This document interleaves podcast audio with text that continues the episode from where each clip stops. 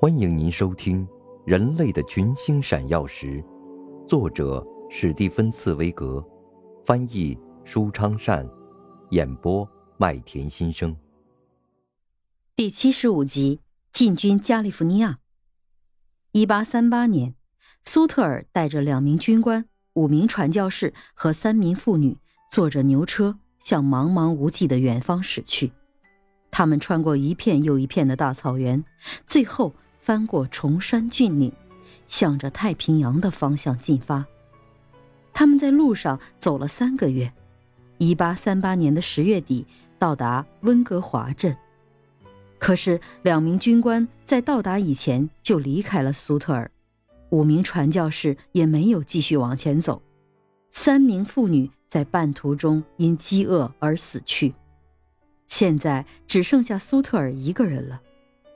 有人留他在温哥华镇住下，并替他谋到一个职位，但都被他拒绝了。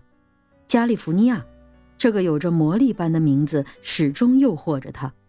他驾着一条破旧的帆船，在太平洋上航行，先到达夏威夷群岛，然后沿着阿拉斯加的海岸，历尽千难万险，最终在一个名叫圣弗朗西斯科的荒凉地方登陆。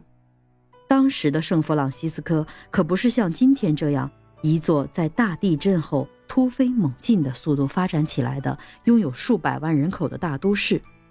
当时的圣弗朗西斯科只是一个贫穷的渔村，还没有成为墨西哥的那个偏僻的州——加利福尼亚州的主要城市。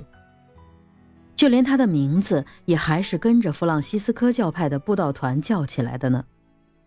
当时的加利福尼亚无人管理，一片荒芜，是美洲新大陆最富庶的地区中一片尚未开垦的处女地。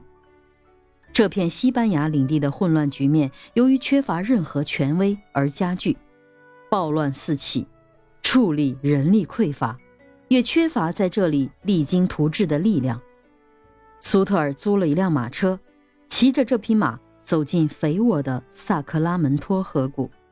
只用了一天时间，他就全明白了。在这片土地上，不仅可以建立一座农庄、一个大农场，简直可以建立一个王国。第二天，他骑马前往蒙德莱，这是一座十分简陋的首府。他向阿尔瓦拉多总督毛遂自荐，讲述了自己要开垦这里一片土地的意图。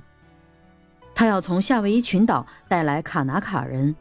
并让这些勤劳的有色人种自己定期从那里迁移到此地，而他则愿意承担起为他们建立移民区的责任，要建立一个名为新赫尔维奇的小国家。为什么要叫新赫尔维奇呢？总督问。我是瑞士人，而且是一个共和主义者。苏特尔回答。好吧，你愿意怎么干就怎么干。我把这片土地租让给你，为期十年。